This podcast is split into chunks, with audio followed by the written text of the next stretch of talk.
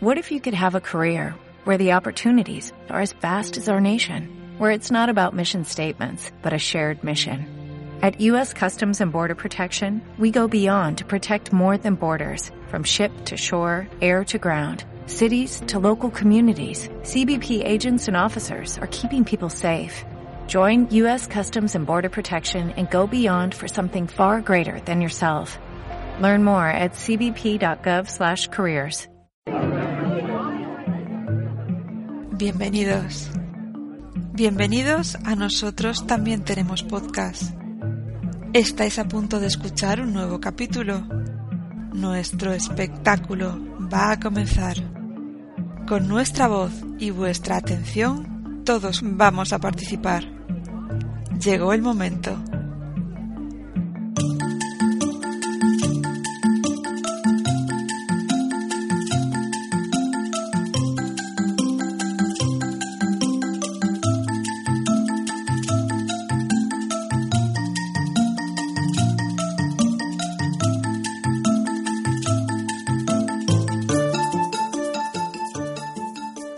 Hola queridas y queridos oyentes de este podcast. Soy Fidel, sumé con Twitter y esto es NTT Podcast. Nosotros también tenemos podcast. No os voy a hablar de retrasos en la publicación de este capítulo porque es obvio. Y solo disculparme con los que aguardáis publicaciones que no llegan cuando debieran.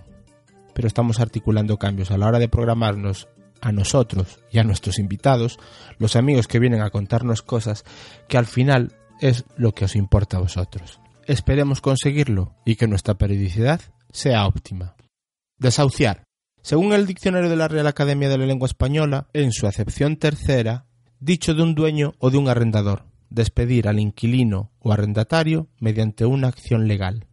Hoy vamos a hablar con alguien de la empresa social doafant.com. ¿Qué es una empresa social? ¿Qué tiene que ver con los desahucios doafant.com?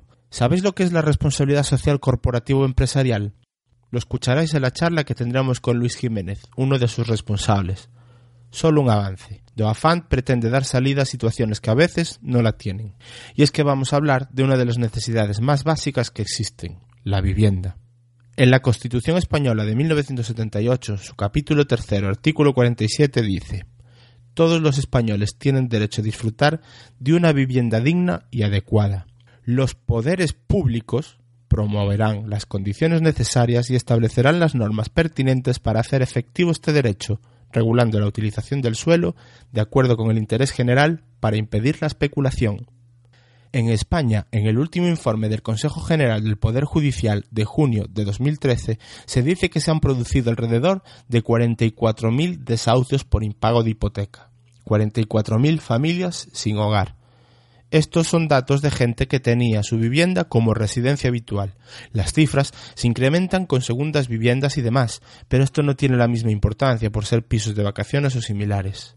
Aunque sí podemos sumar otros 55.000 por impago de alquileres, aunque esa cifra supongo que entrarán en juego otros condicionantes. Y he dicho supongo porque no se suelen tener muy en cuenta. Al final del podcast nos volvemos a encontrar. Ahora vamos con Luis.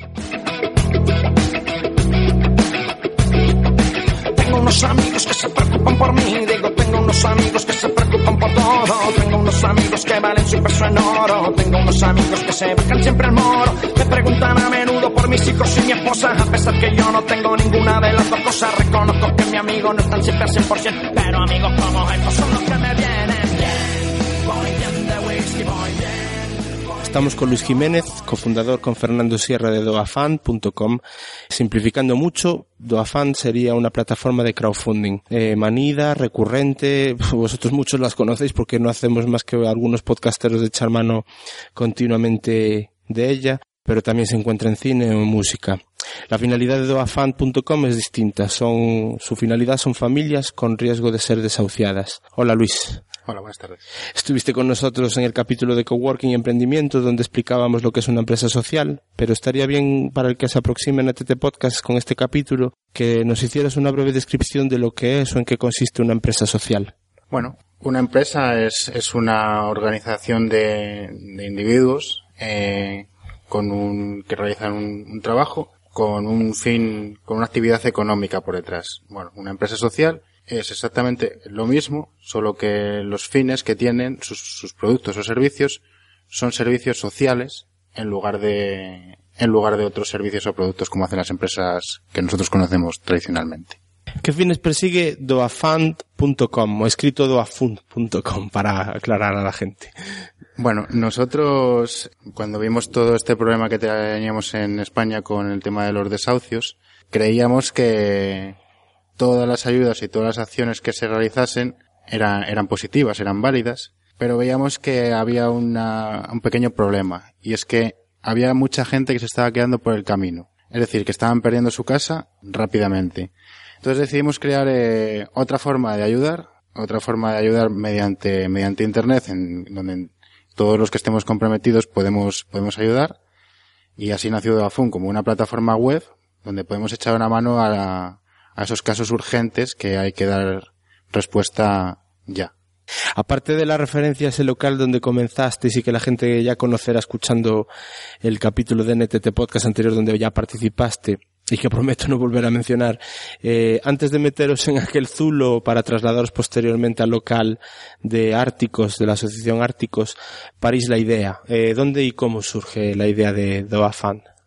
Bueno, la idea es eh, original de, de mi compañero Fernando Sierra, donde bueno, él estaba un día viendo un capítulo de estos, un programa de estos tipo callejeros o algo de esto, y hablaban de este tema. Entonces él, él pensó en esto, pensó en cómo puedo ayudar yo en esto, cómo, qué, qué puedo yo aportar. Pero claro, a la vez se, se dio cuenta de que todo lo que él pudiese hacer no iba a servir prácticamente de nada, sino que él tenía que encontrar la forma de agrupar a todos los que pensaban como él y pues esa comunidad sería la que conseguiría grandes objetivos. Entonces ese, la, el origen de la idea es ese, el Fernando sentado en su sofá viendo un, un programa de televisión. eh, bueno, aparte de lo que nos ha contado ahora Luis, vamos a, ver, a oír, mejor dicho, el vídeo que tenéis en la página principal de doafan.com y que nos ayudará un poco a conocer y cómo, cómo funciona. En España hay familias de todo tipo. Parejas con uno, dos y tres hijos, solteros sin hijos, solteras con hijo y con perro, abuelos con periquitos, abuelas con dos y hasta tres gatos, y abuelos y abuelas con hijos, hijas, nietos, nietas, perros, gatos y periquitos. Hoy muchas de estas familias tienen que abandonar su vivienda, produciéndose alrededor de 500 desahucios diarios. ¿Y quién busca una respuesta? Ciudadanos buscan respuestas en bancos y gobiernos, gobiernos en mercados y agencias de calificación que buscan esas respuestas en bancos, gobiernos y mercados. Aquí comienza nuestra historia. Este es Nano. Nano descansa frente a su televisor. Pone fútbol, cambia, concursos, cambia, hipotecas, cambia, deudas, cambia. Hace falta unir a familias afectadas, bancos, personas y organizaciones que quieran colaborar. Así nace Doafan, un proyecto social que ayuda a que cada día más familias puedan mantener su vivienda. Entras en la web, conoces las familias que corren riesgo de perder su casa y haces tu aportación. Podrás elegir a las familias según su cercanía o situación económica. El 100% será destinado a pagar sus cuotas.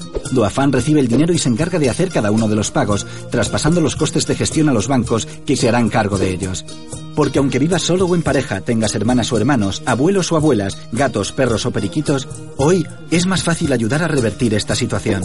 Doafan. A ver, ¿qué papel realizas en Doafan? ¿Cuál es el papel de tu compañero, de Fernando Sierra, y quién más os ayuda a hacer funcionar la plataforma?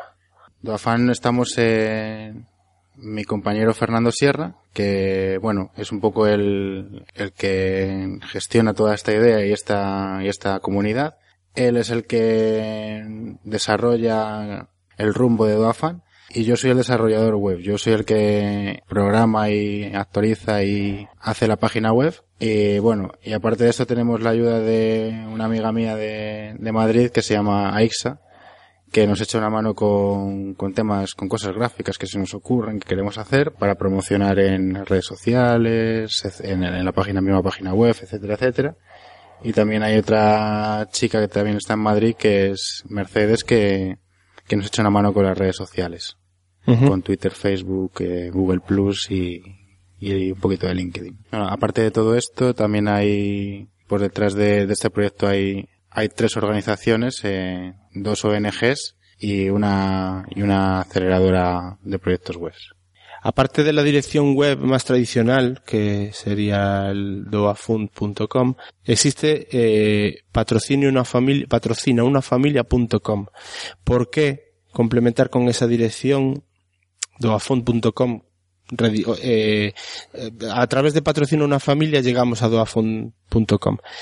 Eh, os sirve a vosotros de lema, como tuvisteis la idea de crearla. Lo digo porque es cuando menos llamativo la idea de patrocinio familiar, cuando asociamos sobre todo el tema de patrocinios, pues por ejemplo a temas más mm, triviales como un equipo de fútbol o cualquier deporte, por ejemplo.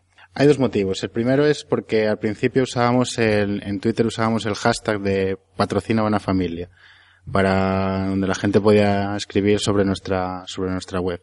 Porque básicamente es eso, lo que hacemos es, yo como particular entro y patrocino a una familia. Entonces usábamos ese hashtag. Por otro lado nos dimos cuenta de que Doafan, Doafun, Daofan, Dua... Creo que el, el, naming no fue demasiado bueno. Entonces, eh, también decidimos eh, dar de alta ese dominio por, para que tuviese concordancia con, con el hashtag que estábamos utilizando y si alguien le ponía patrocinar a una familia que eso, en Google que saliese esa dirección. Eh, nosotros de todas formas en nuestro blog ya lo dejaremos también para alguno de los que nos escucháis, si estáis interesados, pues dejaremos el, el enlace para que podáis pinchar. Bueno, si pones patrocinar a familia.com lo que te hace es redirigirte a doafun.com. Pues mm, más sencillo entonces, ya que parece que con la pronunciación andamos un poquillo. Sí, sí, sí. sí.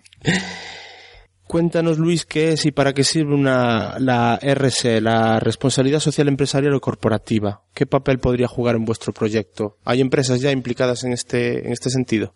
Sí, bueno, la, la responsabilidad social empresarial es algo que, que, está tomando mucha importancia en los últimos tiempos.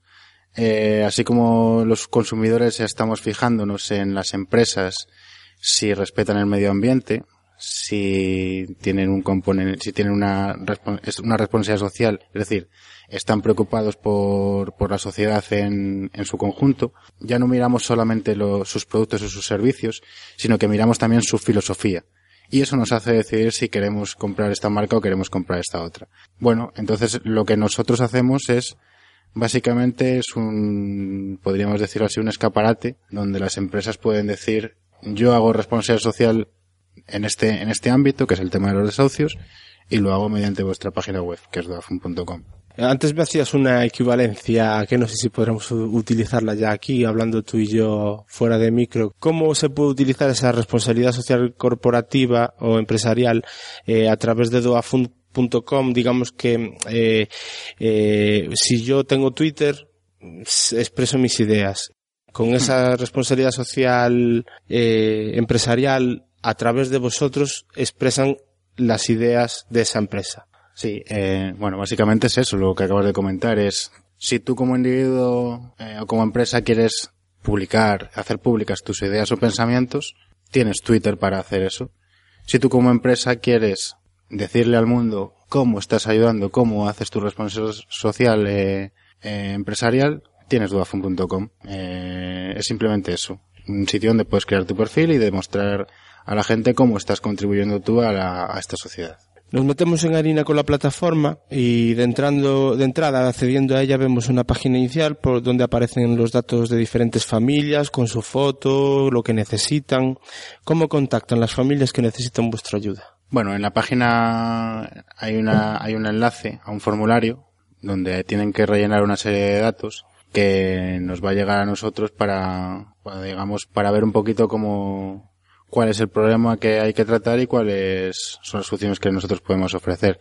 O si no podemos ofrecer solución, o si sí podemos ofrecer solución, eh, seguimos hacia adelante. Es básicamente un formulario que nos, ellos nos cuentan su problema con, con su hipoteca y nosotros, a partir de que eso veamos que sea coherente y sea correcto, pues veremos una serie de documentación para que finalmente demos, demos de alta tu perfil en la web. Documentación pues el certificado catastral, los datos de tu hipoteca, familia numerosa si lo eres, etcétera, etcétera. O sea, somos bastante rigurosos con esto.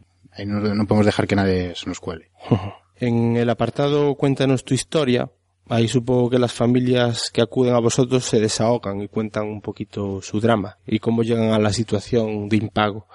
Eh, ¿Son concretos? ¿Suelen ser resumen o, o se explayan? Se, se, se, desahogan literalmente? Nunca mejor dicho. No, no fíjate, eh, al principio nosotros teníamos este procedimiento como manda un email a info.duafun.com y cuéntanos de qué va tu historia, de- cuéntanos si te podemos ayudar y bueno, y eso era, eso era un desmadre, y es- escribían parrafadas de cosas que no tenían nada que ver, etcétera, etcétera. Entonces lo que decidimos hacer este formulario tipo, donde tú tienes que rellenar una serie de datos y al final dice, bueno, si quieres agregar algo, este es el sitio donde puedes agregarlo.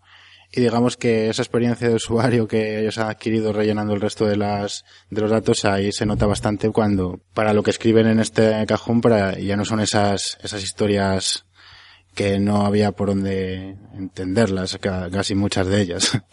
ya avanzaste algo, mm, a vosotros os llega vuestro, bueno, sobre todo tú que eres el, el informático de esta plataforma, eh, os llega co- completando ese formulario el caso. Eh, y acabas de decir que, bueno, hacéis una solicitud de documentación y tal. Llegáis a hablar directamente con las, con las familias, hay un contacto personal directo. Y, bueno, cómo se desarrolla, bueno, ya avanzaste algo, pero cómo se desarrolla toda, todo el proceso hasta llegar a exponer su caso directamente en la web. Sí, el contacto, el contacto telefónico es, es inmediato. Es, eh, en cuanto vemos que un caso puede, debemos eh, echarles una mano porque encaja con nuestro, con los, con la filosofía que nosotros de- describimos, eh, el primer contacto es telefónico y a partir de ahí casi todos los, los contactos que se van haciendo son, son por vía teléfono. Mm, obviamente la- el envío de documentación se hace por correo electrónico, pero bueno, no te comunicas con, con esta gente por correo electrónico. Simplemente adjuntas la información por correo electrónico. Una de las cosas que llaman más la atención en cuanto ves las, a las familias que, que tenéis en ese momento para que la gente ayude es que la tenéis por niveles de urgencia. Eh, ¿En qué consiste exactamente? ¿Cuál es? Bueno, es, es un, es un pequeño algoritmo, no tiene, no tiene mucha, no tiene mucha ciencia en el que hay tres variables. Eh, esa urgencia se calcula a partir de eh, los meses que esa familia tiene impagados con el banco. Tú a partir del cuarto mes más o menos, tu banco mm, puede poner tu hipoteca como dudoso cobro. Y a partir de ahí se empiezan a tramitar papeles para lo que desemboca lo que ya conocemos como el desahucio. Entonces, si al cuarto mes ya estás en dudoso cobro, significa que tú tienes un riesgo muy alto de que, de que ese desahucio, esas- esos trámites para ejecutar el desahucio se lleven adelante. Si tú debes un mes, tienes menos posibilidades que frente a esa familia que tiene cuatro meses, quiero decir. Entonces la urgencia de la familia que tiene cuatro meses frente a la que tiene un mes impagado es, es más alta.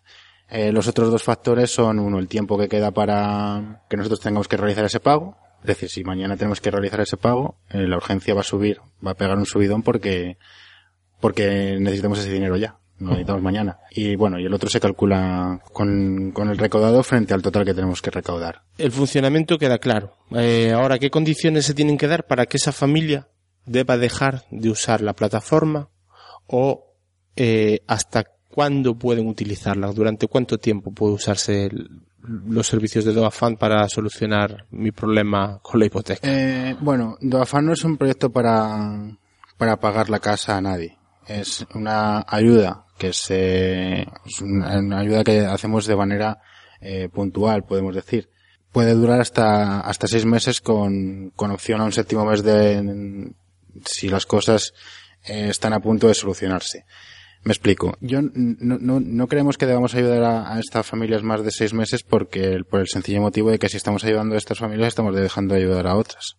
En esos seis meses la, la responsabilidad que tenemos nosotros y evidentemente estas familias es la de encontrar una salida sostenible. Esto no es una salida sostenible. Esto es una ayuda puntual que te damos de decir, mira, mm, tú tienes este problema ahora mismo, no te preocupes por el problema de hipoteca, nosotros nos hacemos cargo, nosotros los patrocinadores, nosotros no, vamos, los patrocinadores que entran en esta web, tanto empresas como particulares, te ayudan con esto, y en este tiempo que esta gente te está ayudando, nosotros vamos a dedicar nuestro esfuerzo, tanto de parte de las ONGs que colaboran con nosotros, como nosotros, como esta familia, de encontrar una salida sostenible. Una salida sostenible es un trabajo, es una ayuda pública, es algo que te, que te haga mantenerte por, por ti mismo. Eh, entonces esto es básicamente es eso, es una, es una ayuda que hacemos puntualmente mientras estamos buscando una salida sostenible. Mm, máximo seis meses hemos decidido que es el tiempo que, que tiene que ser suficiente para, para, para encontrar esta salida sostenible. Puede ser un séptimo mes, ya te digo, si estamos trabajando y estamos a punto de conseguir ese, ese trabajo, empezamos dentro del mes que viene, el mes que viene nos dan la, la ayuda, bueno, podemos hacer un séptimo mes de prórroga, pero, eso es extraño. Eh, vamos a, a ver las dos caras de la moneda. háblanos de casos. ¿Ha llegado algún, entre comillas, jeta que quiera aprovecharse de la plataforma? ¿Cómo los descubrís? ¿Cómo sabéis que es, es eso? Pues un tramposo. O el caso contrario. Los casos realmente que habéis vivido supongo que todos son dramáticos porque el estar al, al riesgo de desahucio es dramático para todo el mundo. Pero ¿qué casos son especialmente sangrantes que, que nos puedes contar? Bueno, en cuanto al caso de los jetas, como los llamas, eh, se descubre antes a un mentiroso con cojo. Entonces, en el momento en el que nosotros empezamos a pedir esa documentación que acredite lo que tú has contado en ese formulario que has rellenado en un primer momento, eh, ahí es cuando vamos a hacer, a ponerte en jaque. Sí, sí que ha habido casos, pero obviamente no te, no te contestan o dejan de, dejan de, La- se corta la comunicación. se corta la comunicación, evidentemente, pero tú te das cuenta de que muy probablemente es una un jeta que te estaba intentando aprovechar de, lo que tú estás ofreciendo. En cuanto a casos de, que hayamos tenido, mira, el, el, último post que tenemos en, además es un caso que a mí es, es, es el que más me ha llegado, digamos, en- es el de la familia Katy Spare. Eh, cuando contactamos, contacto con nosotros, tenía cuatro meses con su, con su banco y estaban ya empezando a meter mucha presión, a empezar a decir, eh, vamos a pasar tus, tus datos para, para el trámite de, de dudoso cobro, luego de morosidad, etcétera, etcétera. Eh, amenazas de ponerle una lista de, de morosos, bueno, cosas de esas. Entonces, nada, entra con nosotros. Mm, hay que comentar que su marido mm, llevaba cinco años en paro, su hijo había cerrado su empresa también y a ella le habían diagnosticado un cáncer. Entonces la situación era, imagínate, dramática. Un, alguien que te dice que te van a echar de tu casa, el marido no puede trabajar, el hijo tampoco puede trabajar. Entonces se ponen en contacto con nosotros y nosotros les hemos echado una mano durante seis meses. Eh, al cabo de esos seis meses, bueno, eh, intentándolo, intentándolo, intentándolo, al final consiguieron un trabajo, su marido consiguió un trabajo de ayudante, creo que es de ayudante de arqueología, eh, allá en su pueblo, con un contrato de momento de un año, y, y ella consiguió una prestación por su enfermedad, eh, una ayuda por su enfermedad que, que le correspondía. Entonces, han conseguido, entre esa prestación que le debían, eh, los meses de ayuda de Duafán, y a partir de ahora, con el trabajo de Pedro, no solo limpiar su deuda con el banco y están ahora mismo al día con su hipoteca, sino que es sostenible su situación, porque su marido tiene trabajo. Entonces es un caso que a nosotros nos ha hecho, ya solo con eso, es que solo con eso ya te ha hecho merecer la pena todo el proyecto. Porque ha salvado a alguien de perder su casa y de estar en la calle en una familia con, con la señora, además una señora mayor, con, con un cáncer. Eh, ya que estás con eso, eh, de ver algún, alguna entrada del blog precisamente o incluso algún vídeo que tenéis explicando vuestro, vuestro proyecto y tal, comenta un poquito qué significa para la gente verse que, que está su caso colgado en una página web donde la gente está realizando sus aportaciones y tal, moralmente para ellos, qué significa. Un, un puntal más para poder sostener esa situación un tanto agobiante que están viviendo. Digamos que cuando están en la plataforma, en la web quiero decir, ellos se llegan en un momento en el que están anímicamente bastante fastidiados, están bastante hundidos, no están teniendo ayuda por parte de nadie. Entonces cuando llegan y se dan de alta en la web y ven que llega una aportación, llega otra aportación, se dan cuenta de que hay mucha gente que les está ayudando y eso es, yo diría, yo, yo lo llamo una inyección de moral y es verdad. A mí me lo, llamo una inyección, inyección de moral porque una de las familias me lo comentó. Dice, tío, dice, yo, entro aquí y veo uno, otro, otro más. Dice, tío, me hace levantarme con otro ánimo, me hace levantarme para las entrevistas con, con otra cara, con, con más fuerza, con, con más vida y eso a la larga, no, a la larga no, y a la corta se, se nota. Es una inyección de moral terrible para ellos, que, que haya gente, se dan cuenta de que no están solos y, y les ayuda muchísimo. y finiquitamos a los protagonistas principales, a las familias, eh, pidiéndote un, un poco tu opinión. Eh, ¿Dónde está el nivel de responsabilidad de las familias en la situación en la que están? ¿Qué nivel de endeudamiento se puede llegar para y, y después no poder cumplir con los pagos que te corresponden al, compro- al contraer ese compromiso económico y eso también lo tratáis en el blog, que bueno, del blog ya hablaremos un poquito más tarde. Es cierto lo que nos cuentan desde las altas esferas y parte de la casta que gobierna que hemos estado viviendo durante mucho tiempo por encima de nuestras posibilidades. ¿Es responsabilidad de la familia endeudada o también del sistema que ha inducido a endeudarse? En mi opinión es una responsabilidad de, sobre todo del sistema. Es decir, yo como individuo, o cualquiera de nosotros como individuos, si vamos a hacer lo que, lo que nos dejen, lo que nos dejen eh, en nuestras manos hacer. Y a todos no, a nadie le amarga un dulce, evidentemente. Entonces, si a ti te ofrece alguien que te puede dar una casa gigante, dos coches y tal, y no sé qué, no sé cuántos, y una documentación que luego tú al fin y al cabo no llegas a entender, eh, a nadie le amarga un dulce. Entonces tú vas a decir, sí, por supuesto, me encantaría. Y entonces es cuando, es cuando estás fastidiado. Pero claro, eh, para que esto no ocurra, hay que poner freno, hay que poner barreras, hay que poner límites, hay que poner normas desde, desde estas, eh, desde estas administraciones públicas, la política en sí, para que esto no ocurra. Es decir, para que no lleguemos a la situación de que, ostras, ¿y ahora qué hago yo? ¿Entiendes lo que te quiero decir? No se ha podido dejar a alguien que te... A ti no te tenían que haber dejado endeudarte de esa manera de, ninguna forma. No te tenían que haber dejado. No se puede permitir que alguien se endeude. Porque el, nivel cultural no siempre va a ser el, nivel cultural de, unos y de otros. cada uno tiene su nivel cultural. Hay quien puede decir, ay, pues magnífico, a mí me viene genial un, un cochazo. Pues no, a lo mejor tú no puedes tener un cochazo, lo siento. Pero tu, tu nivel es este y tienes que aceptarlo. Y esa es la manera de prevenir que estas cosas ocurran. En el momento va a ser duro para ti que te digan, tú no puedes tener este cochazo. Bueno, mm, las cosas son como son. Sí, sí, sí. No, ahí estoy de acuerdo contigo, porque ha, habido una, durante un, este periodo pre-crisis, antes de que estallara todo el tema de la burbuja inmobiliaria y esta crisis a nivel mundial que se está hablando, hay un tema de, de que ibas al banco y te prestaban lo que hiciera falta, incluso hay valores hipotecarios por encima del valor del inmueble. Claro, es que prácticamente te lo estaban regalando. Entonces, ¿tú cómo vas a decir que no a un, a un regalo que te están haciendo? Claro. Te lo están vendiendo como si fuese un regalo. Entonces.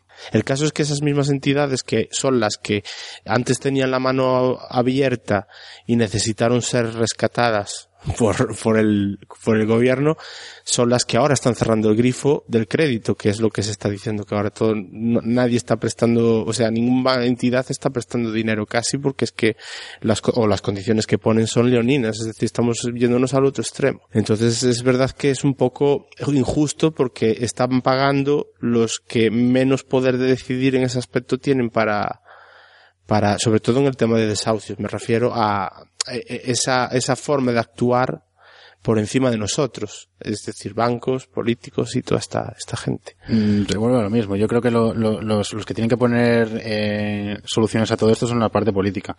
Eh, la parte política tendrá que poner todo lo que esté en su mano o todos sus esfuerzos en ayudar a la sociedad, es decir, en, en que esta sociedad se eh, ayudarnos a todos de, de la misma manera o que no, o, no permitir que se abran brechas sociales. Si ahora no están dando crédito, a lo mejor es lo que tenían que haber hecho en su momento. ¿Entiendes? Mm, que ahora también se tenga que atender a la gente que, que, que ha tenido estos problemas. Pues yo creo que también se debería hacer. Y no se está haciendo. Ya. Yo puedo contar un caso particular, el mío. Eh, cuando suscribí por primera vez mi hipoteca, es obvio que los bancos no son ONGs, ni mucho menos tenía una hipoteca suscrita con la entidad, mi primera hipoteca, bueno, la, la, sobre el piso en el que vivo, y bueno, ya se sabe que los, normalmente las, las oficinas, pues lo que, los bancos lo que hacen es ofrecerte seguros de vida, hogar y domiciliación de nómina y tal en su entidad para rebajarte el tipo de interés aplicado.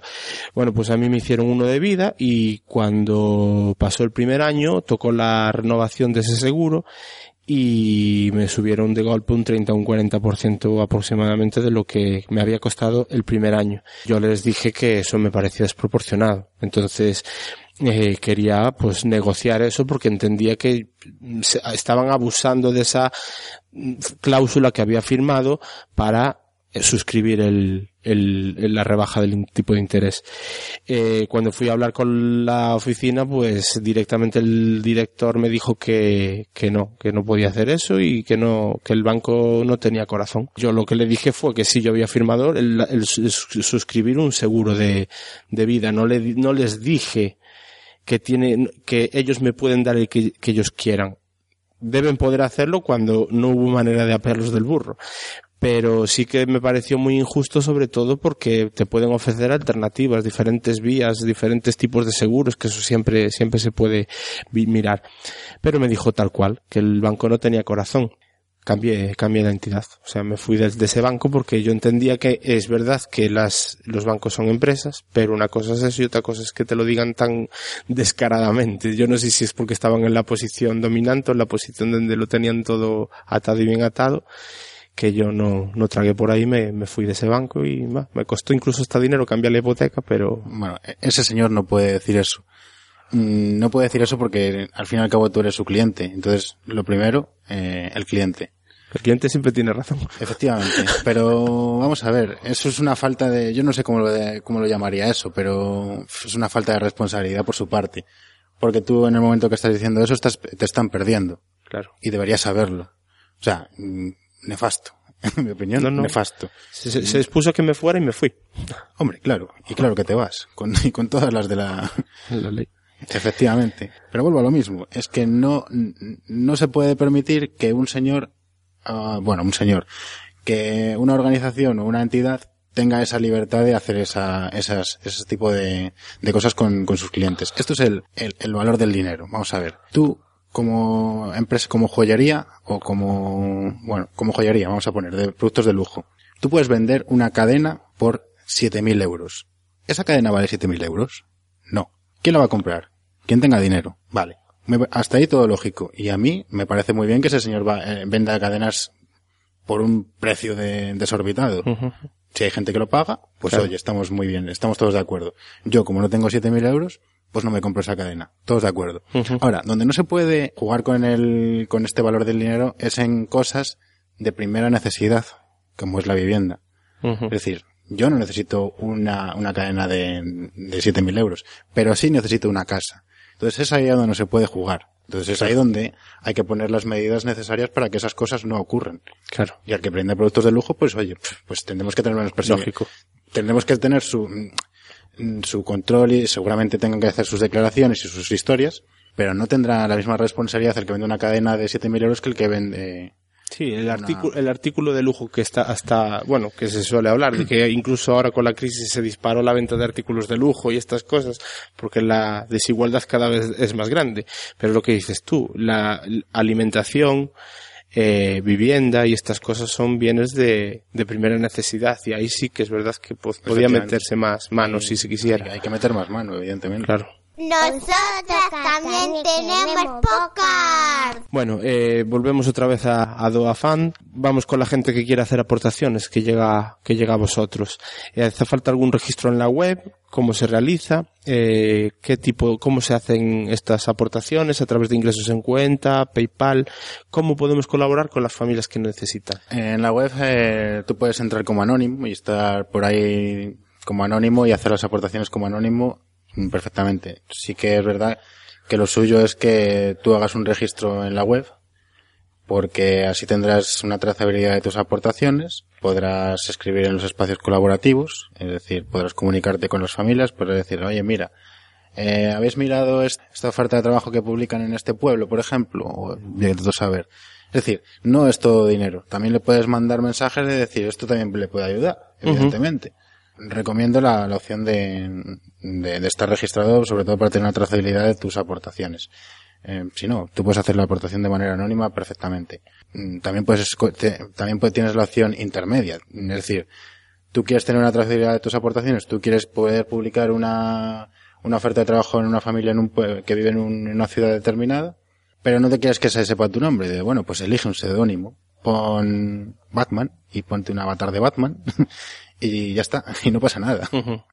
Eh, ya que estás hablando de eso con respecto a dar la cara o no dar la cara, ¿puedes decir o contar alguna de las empresas que se incluyen dentro de esa responsabilidad social empresarial o prefieres? Podemos hablar de empresas en sí, ¿no? Sí, ¿por qué no? Aquí esto no, no, nos van a pagar nada. o sea que da igual, a lo mejor es una forma de hacerles publicidad, pero bueno, también es lo que estamos hablando. Estamos hablando de una causa... No, claro, digo, como en radio no puedes decir... Ya, pero en este caso...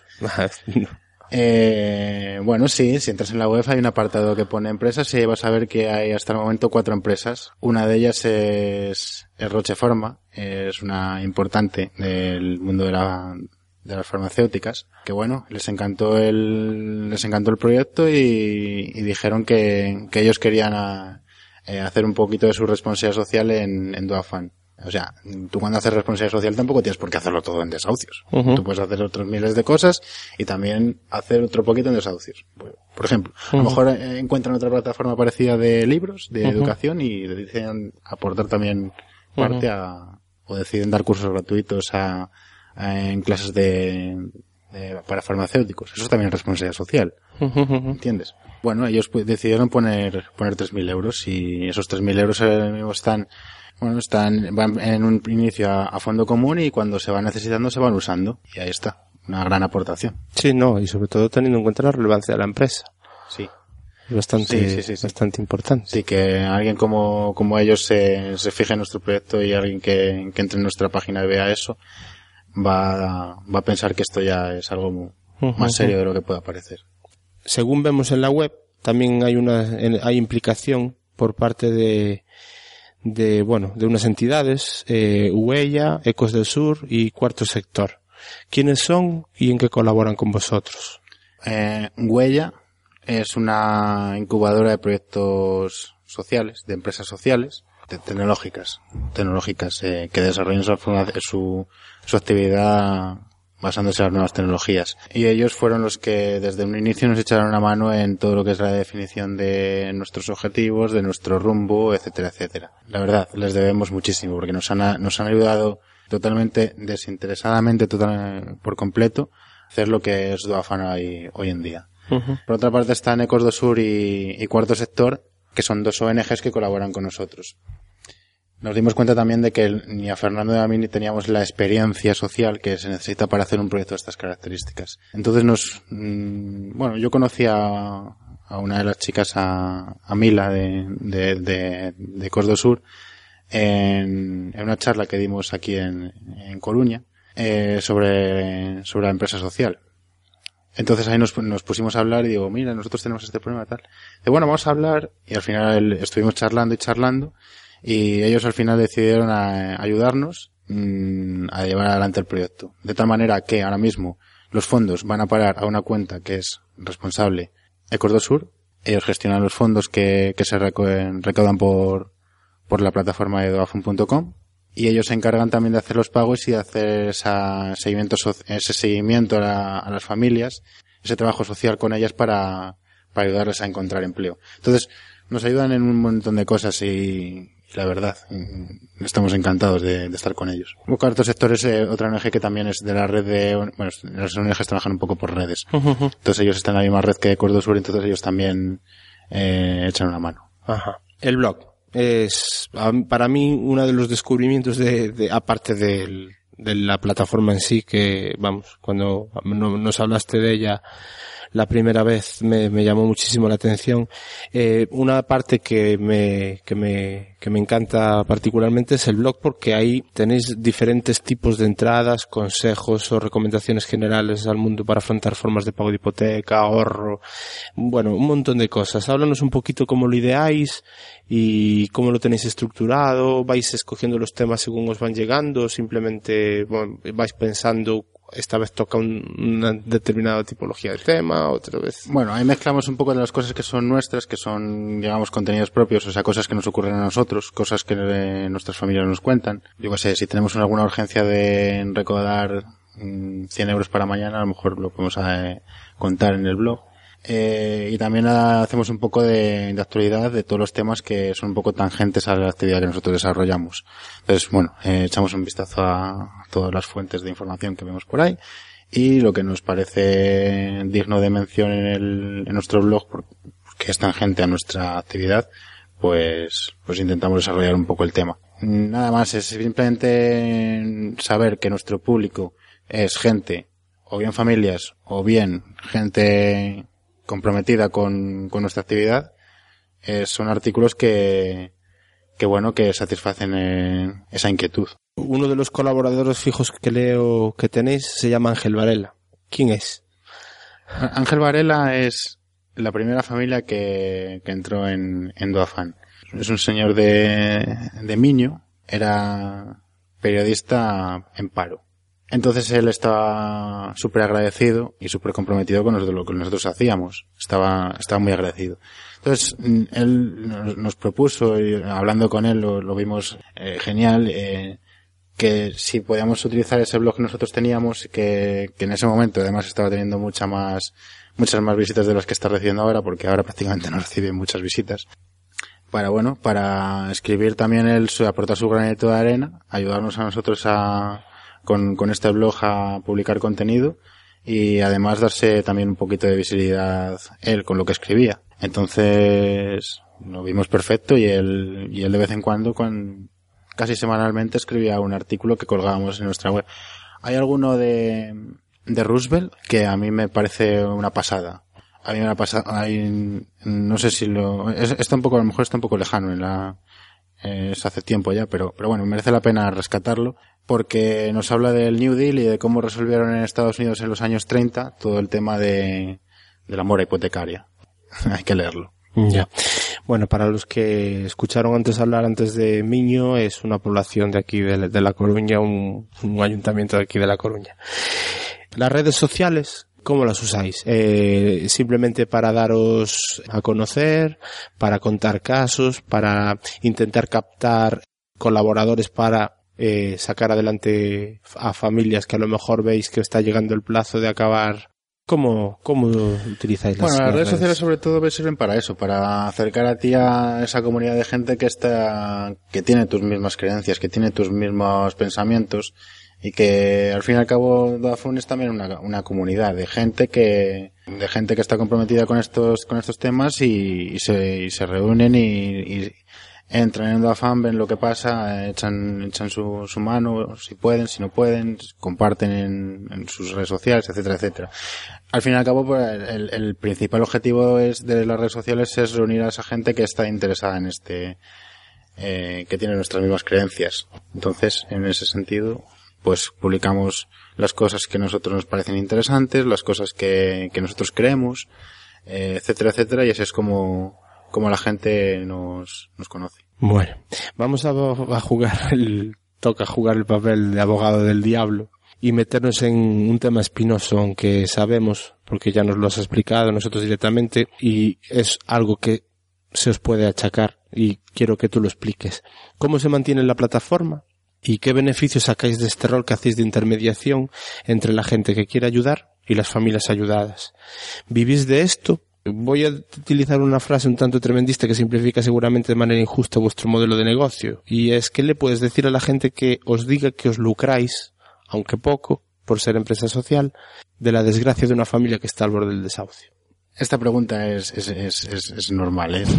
Es, es muy triste escucharla porque no, no me parece, no me parece justa con lo que hacemos. Uh -huh. Es decir, eh, ahora mismo yo no me estoy lucrando, sino básicamente todo lo contrario. ¿Vale? Pues empezamos por ahí. Ya. Pero en el supuesto de que en el futuro esto, bueno, si te parece explico primero cómo, sí, cómo sí, nosotros ganaríamos dinero con esto. Nosotros con las aportaciones que hacen los particulares no ganamos ningún dinero. Es decir, si tú pones 5 euros como particular, son 5 euros que son íntegros para la familia. Eso para empezar. Ajá. Eh, pero con las aportaciones que hacen las empresas, nosotros tenemos, eh, aplicamos un, una comisión de entre el 15 y el 20% para nosotros, para la gestión del proyecto, para mantener el proyecto, el proyecto vivo. Entonces, ¿qué pasa? Que si te fijas en las aportaciones que hay en esa empresa, si que aplicas este porcentaje que te he dicho, teniendo en cuenta el tiempo que llevamos, yo no me estoy lucrando. Básicamente uh -huh. lo contrario. Ya. Pero bueno, en el momento que si esto avanza y hay muchas empresas y se recauda mucho dinero a las empresas porque nuestra creencia de la responsabilidad social corporativa era cierta y estoy convencido de que, de que llegará ese momento en el que la responsabilidad social empresarial sea la parte más importante de este proyecto. Yo lo que haremos, bueno, nosotros lo que haremos será reinvertir esos, esos beneficios en la, en la propia empresa. Es decir, nosotros tenemos dos objetivos. Uno, resolver el problema social que estamos abordando. Y dos, tener para vivir. En mis objetivos no está hacerme rico. Claro.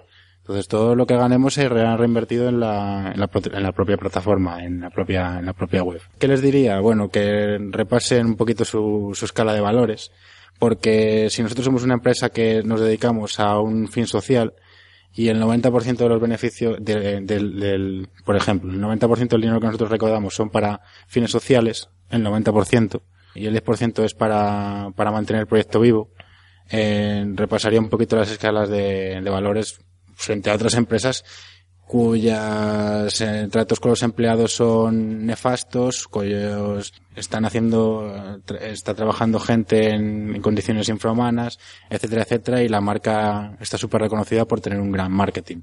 Claro. Intentar exprimir al máximo los beneficios y con menos costes, menos eh, costes laborales sobre todo del trabajador, de, bueno, a costa Sí, de un montón sí, de sí. cosas. En cambio vosotros, pues eso, la gran mayoría, o sea, o el, el casi el total del, de lo que ingresáis es para eso, para el fin social. Claro, lo primero que tienes que comprender es que para que esto llegue a dar unos beneficios para tres, cuatro personas, esto tiene que crecer muchísimo. Eh, partiendo de ahí, si llega ese momento, es que mm, yo lo, lo, lo reinvertiría en, en, en, en la, en, la, en la propia plataforma, ya siendo contratando a nueva gente para que nos eche una mano, porque claro, si no es lo mismo tener 20 familias que tener 2.000 familias, a lo Claro. mejor.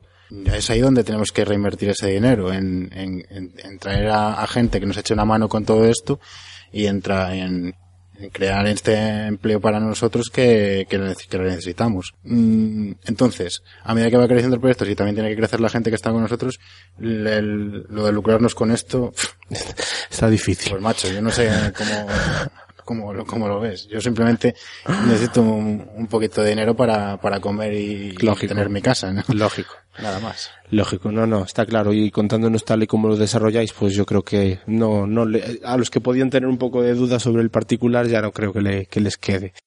Gracias, Luis. Si la gente quiere entrar, pues eso, eh, doafund.com o patrocinaunafamilia.com y bueno, ahí están los casos de las familias objeto de necesidad o que tienen la necesidad de, de coger un poquillo de dinero para poder, para poder mantenerse en su casa, que al final es lo que, eso.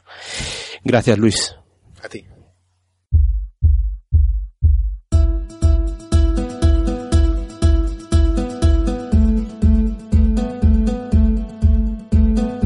Puedes encontrarnos en iVoox y iTunes. También tenemos blog nttpodcast.blogspot.com. Y si quieres contactar con nosotros, podcast nttp@gmail.com o en Twitter arroba nttpodcast.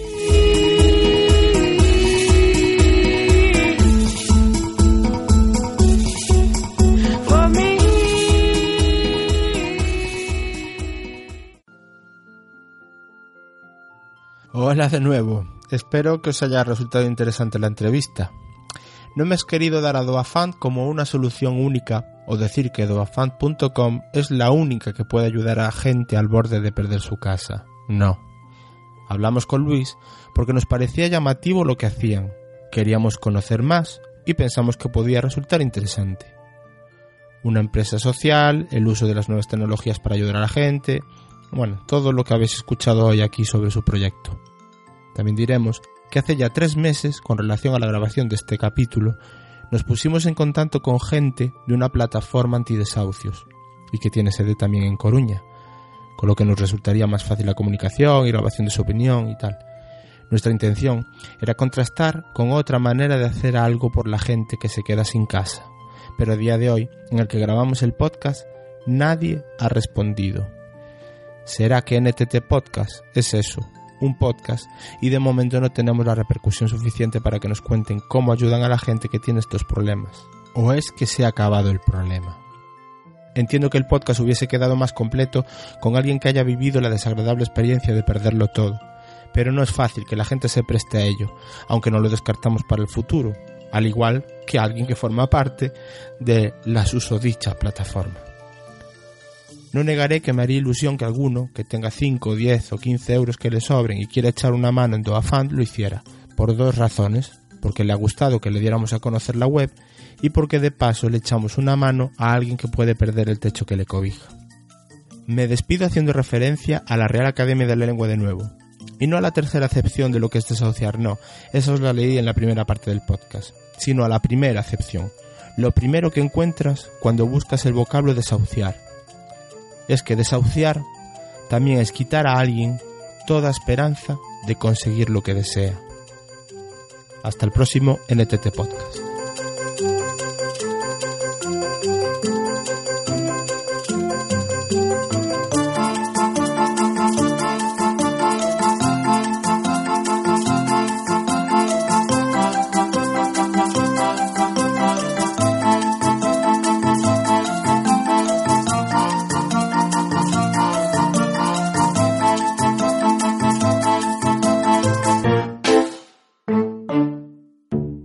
Agradecemos al Departamento de Xuventude del Concello de Arteixo su colaboración.